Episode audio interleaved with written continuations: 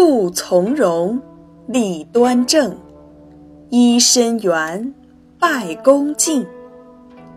他的意思是说，走路要不慌不忙，站立要姿势端正，作揖时要弯腰，让身体呈一弯形，尽可能表示出你的恭敬。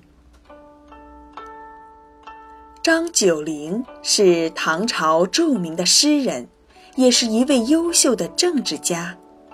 张九龄容貌清秀，平时总是衣帽整洁，走在路上总显得风度潇洒、与众不同。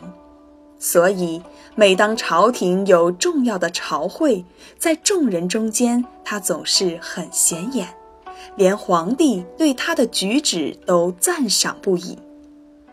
同一位衣帽洁整而且又有风度的人在一起，我们都会觉得愉快，感到精神焕发。